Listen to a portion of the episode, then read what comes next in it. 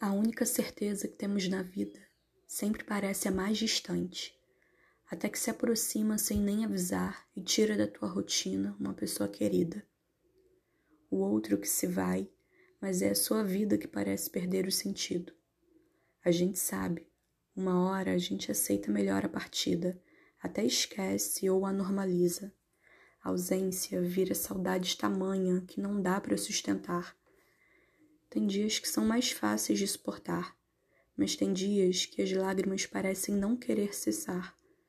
Você não quer só lembrar, quer ligar, ouvir aquela voz suave te cumprimentar e dizer que está com uma saudade tão intensa que parece querer saltar do peito e ir correndo até onde essa pessoa está para a abraçar. Semana passada foi o seu aniversário. Eu sei que você tem o costume de aparecer de vez em quando em sonhos.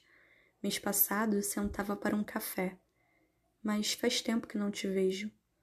O Senhor marcou a minha vida inteira e eu tento não esquecer da sua melhor versão, quando não havia tantas visitas ao hospital. Mas era bom saber que, mesmo com tantos remédios, não poderia me esquecer. Ainda lembro do seu sorriso ao me ver. Eu agradeço por tudo o que por mim pôde fazer. Não faltou amor nem cuidado. Foi quem eu precisava, foi o melhor avô que eu poderia ter.